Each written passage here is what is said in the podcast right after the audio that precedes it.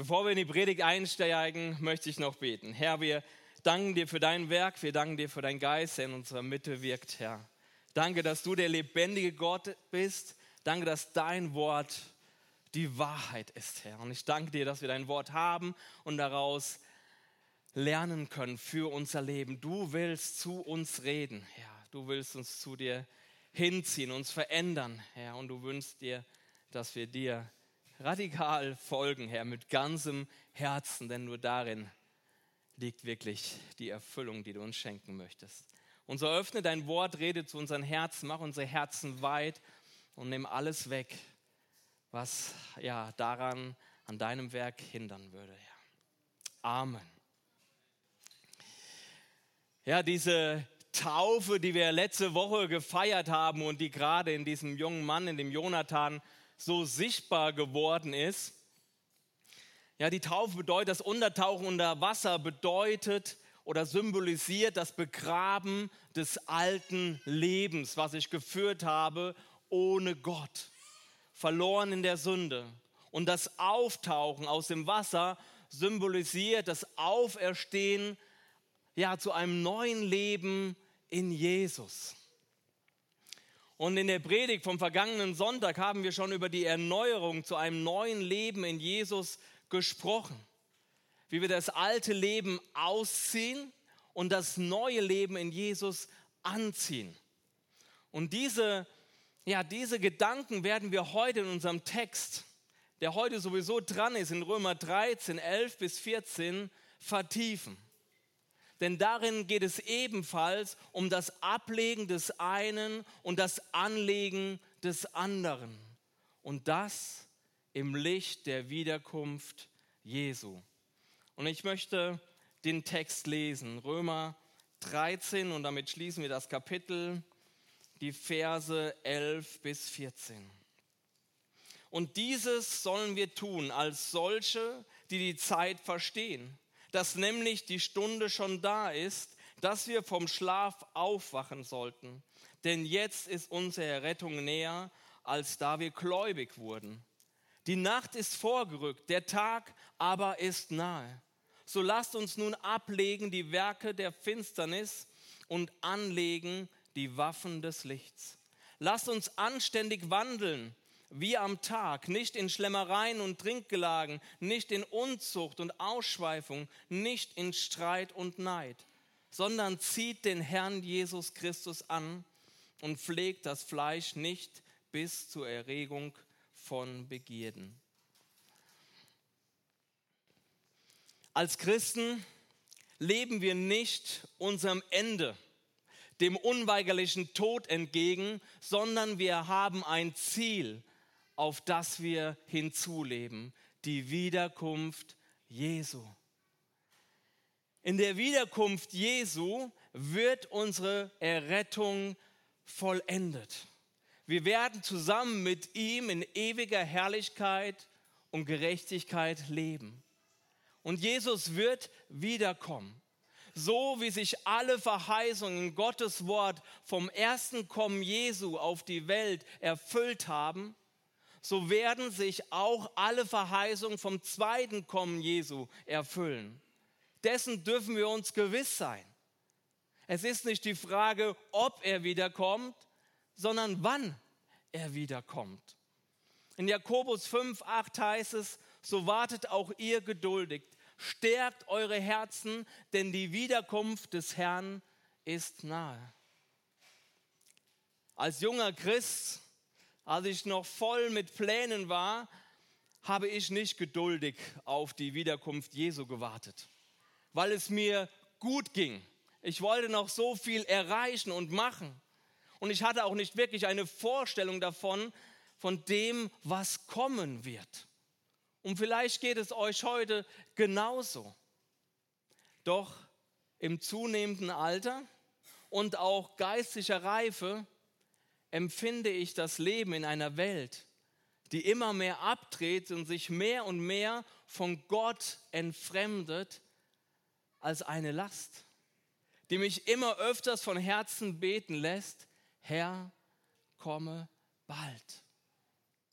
Und ganz egal, wo du heute stehst, Die Wiederkunft Jesu ist für seine Nachfolger das Beste, was passieren kann. Selbst eine Woche vor der Hochzeit. Christoph und Eileen, die heiraten. So, ja. Das kann man sich nicht vorstellen. Aber es ist das Beste, was uns allen passieren kann, wenn wir Jesus in unserem Leben haben. Daher können wir uns mit dieser Hoffnung, die wir haben, die lebendig ist, auch unsere Herzen stärken. In 1. Thessalonicher 5, 10 bis 11 heißt es, er ist ja für uns gestorben, damit wir für immer mit ihm leben. Ganz gleich, ob wir noch am Leben sind, wenn er kommt oder nicht.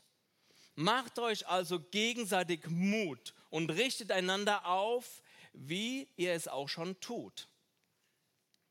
Die große Frage, die viele Menschen bewegt, ist, wann wird denn Jesus wiederkommen? Und Gottes Wort lehrt uns, dass wir die Zeichen der Zeit, die auf die Wiederkunft Jesu hindeuten, erkennen sollen. Und doch sagt uns Gottes Wort ebenfalls in Matthäus 25, 13, dass keiner Tag noch Stunde weiß. Nur eins ist sehr klar über den Zeitpunkt. Und das steht hier in unseren Versen. Unsere Rettung ist näher, als, ja, als da wir gläubig wurden. Ja? Sie kommt jeden Tag ein Stück näher. Das ist gewiss. Ich habe immer wieder erlebt, dass manche Christen sich darin verlieren, im Studieren der Weltereignisse, um die Zeit der Wiederkunft Jesu zu deuten. Und manche, nicht alle, vergessen dabei das Wesentliche. Ich habe letztes Jahr in meinem Urlaub die Biografie von Oswald Chambers gelesen, ein großartiger Prediger, der um 1900 in Großbritannien gelebt hat. Als er 1914 als 1914 der Erste Weltkrieg begann, haben viele seiner Zeitgenossen über die Wiederkunft Jesu philosophiert. Sie haben gedacht, jetzt geht die Welt unter. Jetzt ist es soweit. Wie immer wieder andere Ereignisse dazu geführt haben, dass Menschen so gedacht haben. Und viele haben sich darin verloren. Doch Oswald Chambers, tat, was für ihn naheliegend in dieser Situation war. Er zog mit den Soldaten an die Front. Damals in, waren sie in Ägypten, um ihnen das Evangelium zu bringen, ihm beizustehen und ihnen zu dienen, den Soldaten. Er tat das, was in Anbetracht der Erwartung des Herrn wesentlich ist. Er predigte und lebte in Hingabe das Evangelium. Das ist immer das Wesentliche. Und gerade dann, wenn wir denken oder meinen, der Herr ist nahe. Denn es geht darum, dass Menschen errettet werden. Es geht weniger darum zu wissen, wann der Zeit, der Zeitpunkt der Wiederkunft Jesus sein wird, sondern vielmehr darum, dass wir als Christen in einer Erwartungshaltung leben, die jederzeit mit Jesu zweiten Wiederkommen rechnet. Wir sollen wachsam sein, heißt es immer wieder in der Bibel. Wenn ich weiß, dass morgen Jesus wiederkommen könnte, dann lebe ich mein Heute anders. Wenn ich weiß, dass Jesus morgen wiederkommen könnte, dann lebe ich mein Heute anders. Ist so, oder? Und genau darum geht es. Deswegen sollen wir vom Schlaf, ja, der für unsere fehlende Erwartungshaltung und für ein leichtfertiges Leben steht, aufwachen. Wenn ich weiß, ich könnte was verpassen, dann schlafe ich eigentlich auch nicht ein, oder? Denkt an die Kinder in der, in der Silvesternacht. Also bei uns war das immer so. Die wollten unbedingt Silvester erleben. Und die tun alles dafür, um irgendwie wach zu bleiben und dabei zu bleiben. Sie wollten nicht schlafen. Sie hatten das Ziel, dabei zu sein. Und genau das ist die Haltung, die wir einnehmen müssen. Wenn wir auf Jesus und sein Wiederkommen fokussiert sind, dann werden sich die Prioritäten in unserem Leben verschieben. Und wir werden nicht leichtfertig unsere Zeit verschwenden, nicht schlafen, sondern wir sind fokussiert auf Jesus. Eine Frage, die ich mir immer wieder stelle, ist die, wie und ja, wie, wo und wobei will ich befunden werden, wenn Jesus wiederkommt? Und diese Frage allein hilft mir, anständig zu wandeln, wie es im Vers 13 heißt. Es hält mich ab von mancherlei Dummsinn, von mancherlei Sünde. Wenn ich denke, wenn jetzt Jesus wiederkommt, will ich so von ihm gefunden sein? Nein. Die Nacht ist vorgerückt, der Tag aber ist nah. Wir haben keine Zeit zu verlieren, um unser Leben gemäß unserer Berufung als Kinder Gottes, als Heilige zu leben. Passend zu der Person, die wir in Jesus sind, müssen wir uns auch kleiden. Und zuvor wir uns neu kleiden, müssen wir die Werke der Finsternis ausziehen die nichts gemein haben mit unserem erneuerten Leben in Jesus. müssen sie ablegen.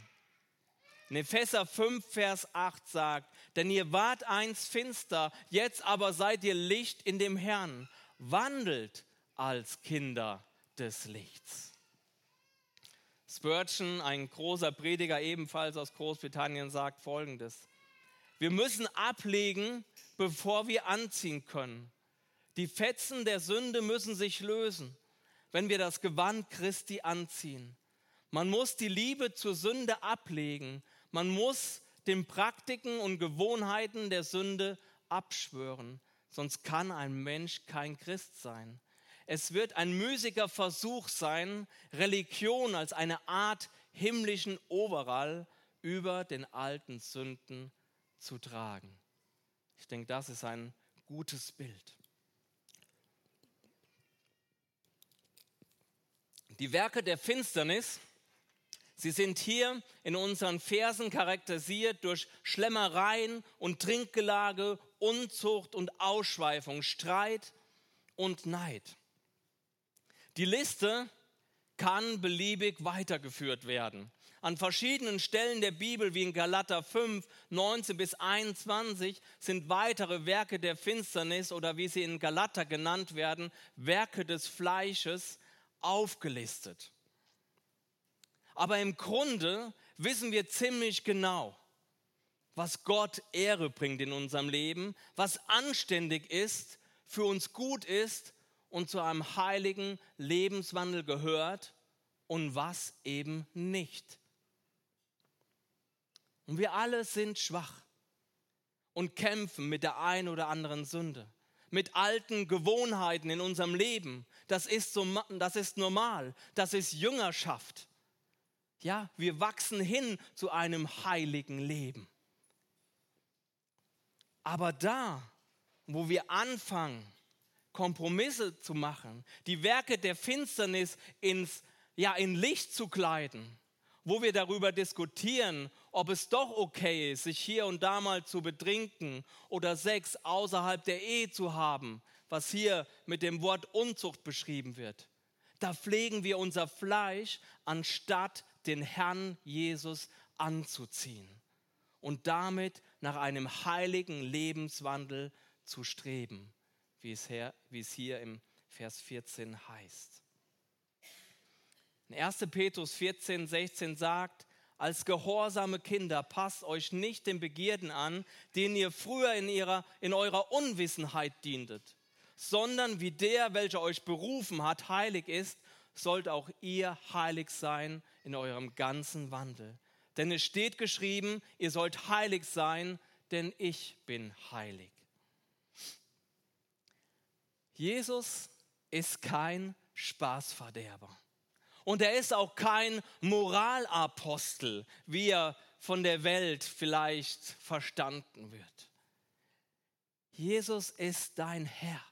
Er ist dein König. Er ist dein Erlöser, dein Freund. Er hat sein Leben für dich gegeben. Und weil er weiß, was für dich gut ist, möchte er dich von Dingen lösen, die nicht gut sind und dich gefangen nehmen und dich abhalten von einem Leben in Fülle. Und denn das hat Jesus versprochen in Johannes 10, Vers 10. Da heißt es,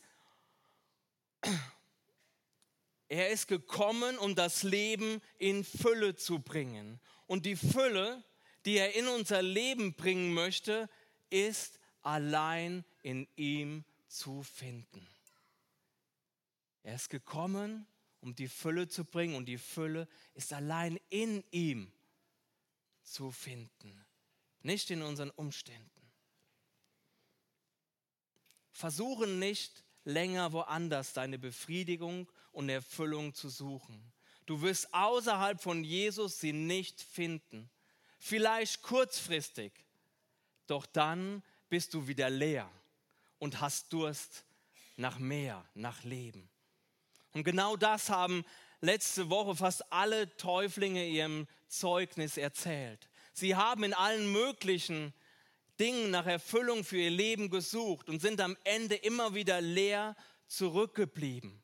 Es mag vielleicht für eine kurze Zeit erfüllend gewesen sein, doch dann war in der Tiefe des Herzens einfach Leere, bis sie in Jesus die wahre Fülle, das wahre Leben gefunden haben. Johannes 4,14 sagt, wer aber von dem Wasser trinkt, das ich ihm geben werde, wird niemals mehr Durst bekommen. Das Wasser, das ich ihm gebe, wird ihm eine Quelle werden, aus dem Wasser sprudelt bis ins ewige Leben. Jesus ist die Quelle in uns, die nicht aufhört zu sprudeln. Er ist das Leben, die Fülle, nach der unser Herz verlangt. Philippa 3, Vers 8.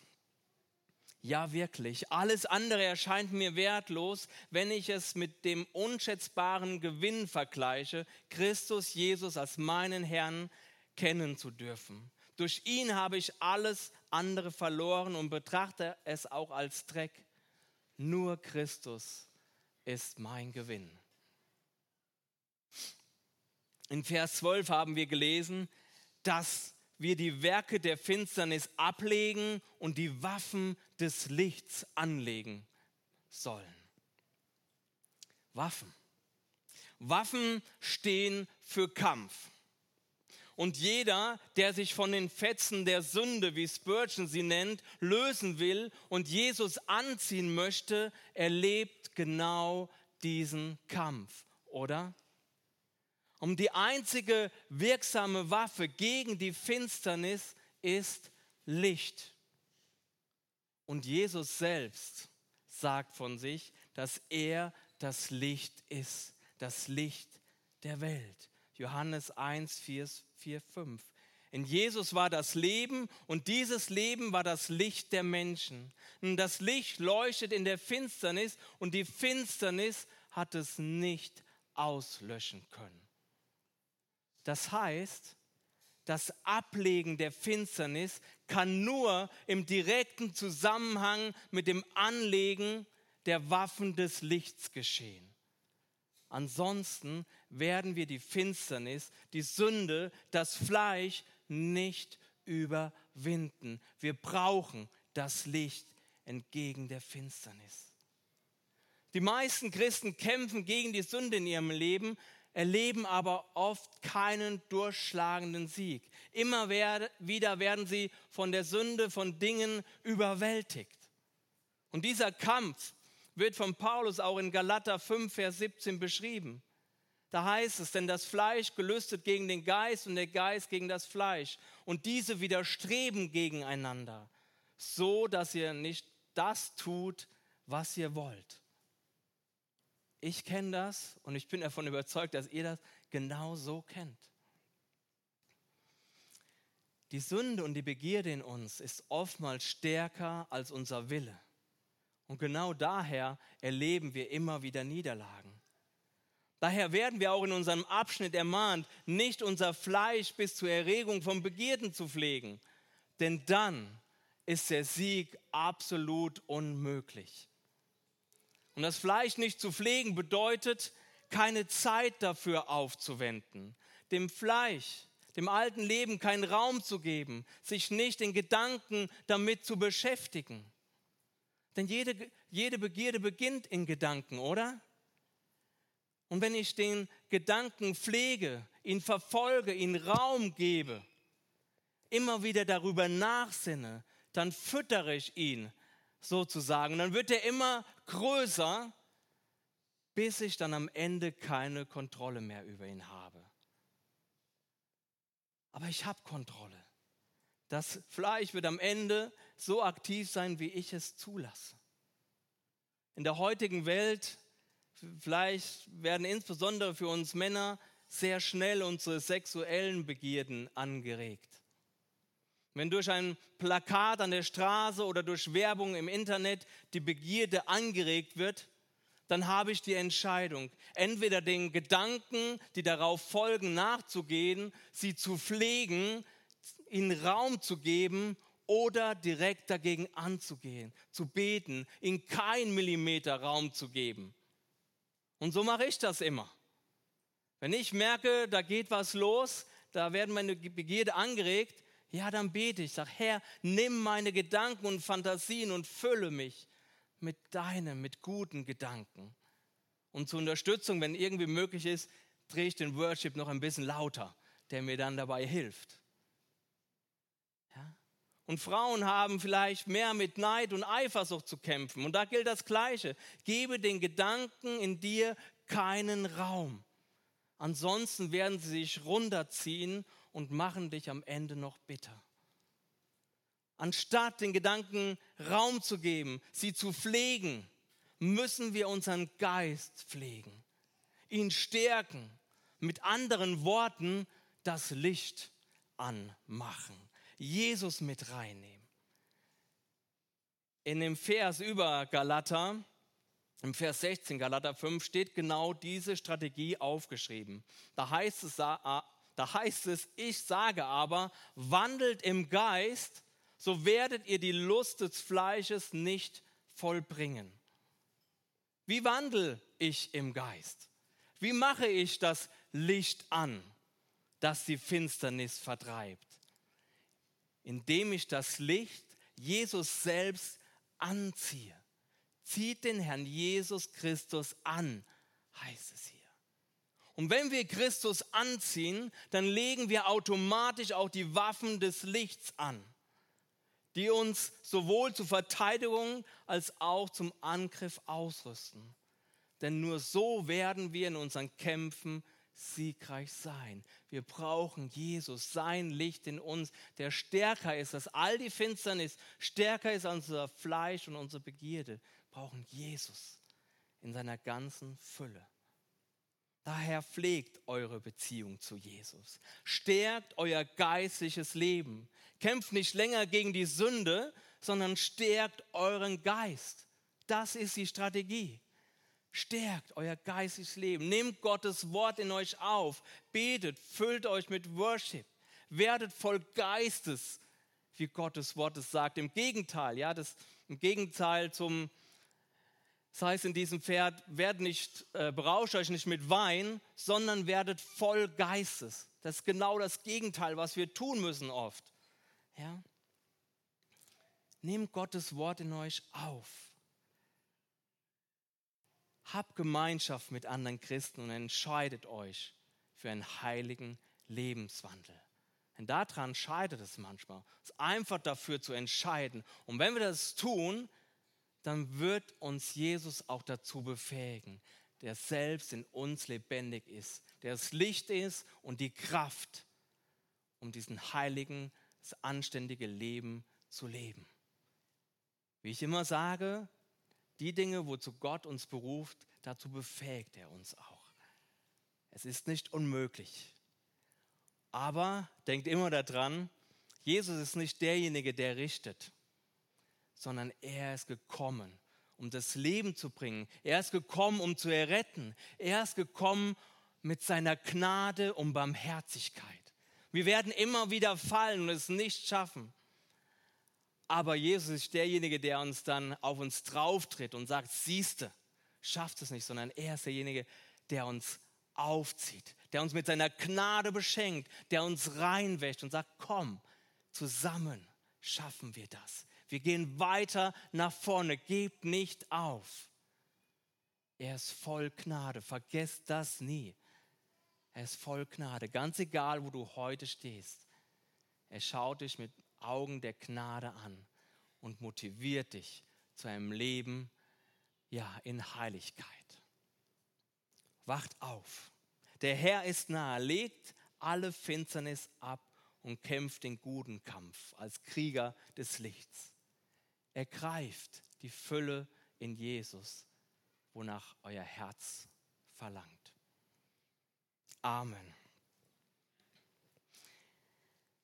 Herr, wir danken dir, dass in dir die Fülle ist, Herr. Und jedes einzelne Herz, was heute hier ist, sehnt sich genau danach. Denn du hast in deiner Schöpfung genau diese Sehnsucht in jedes Herz hineingelegt. Und du willst diese Fülle, diese Sehnsucht nach Leben, nach Frieden, du willst sie stillen.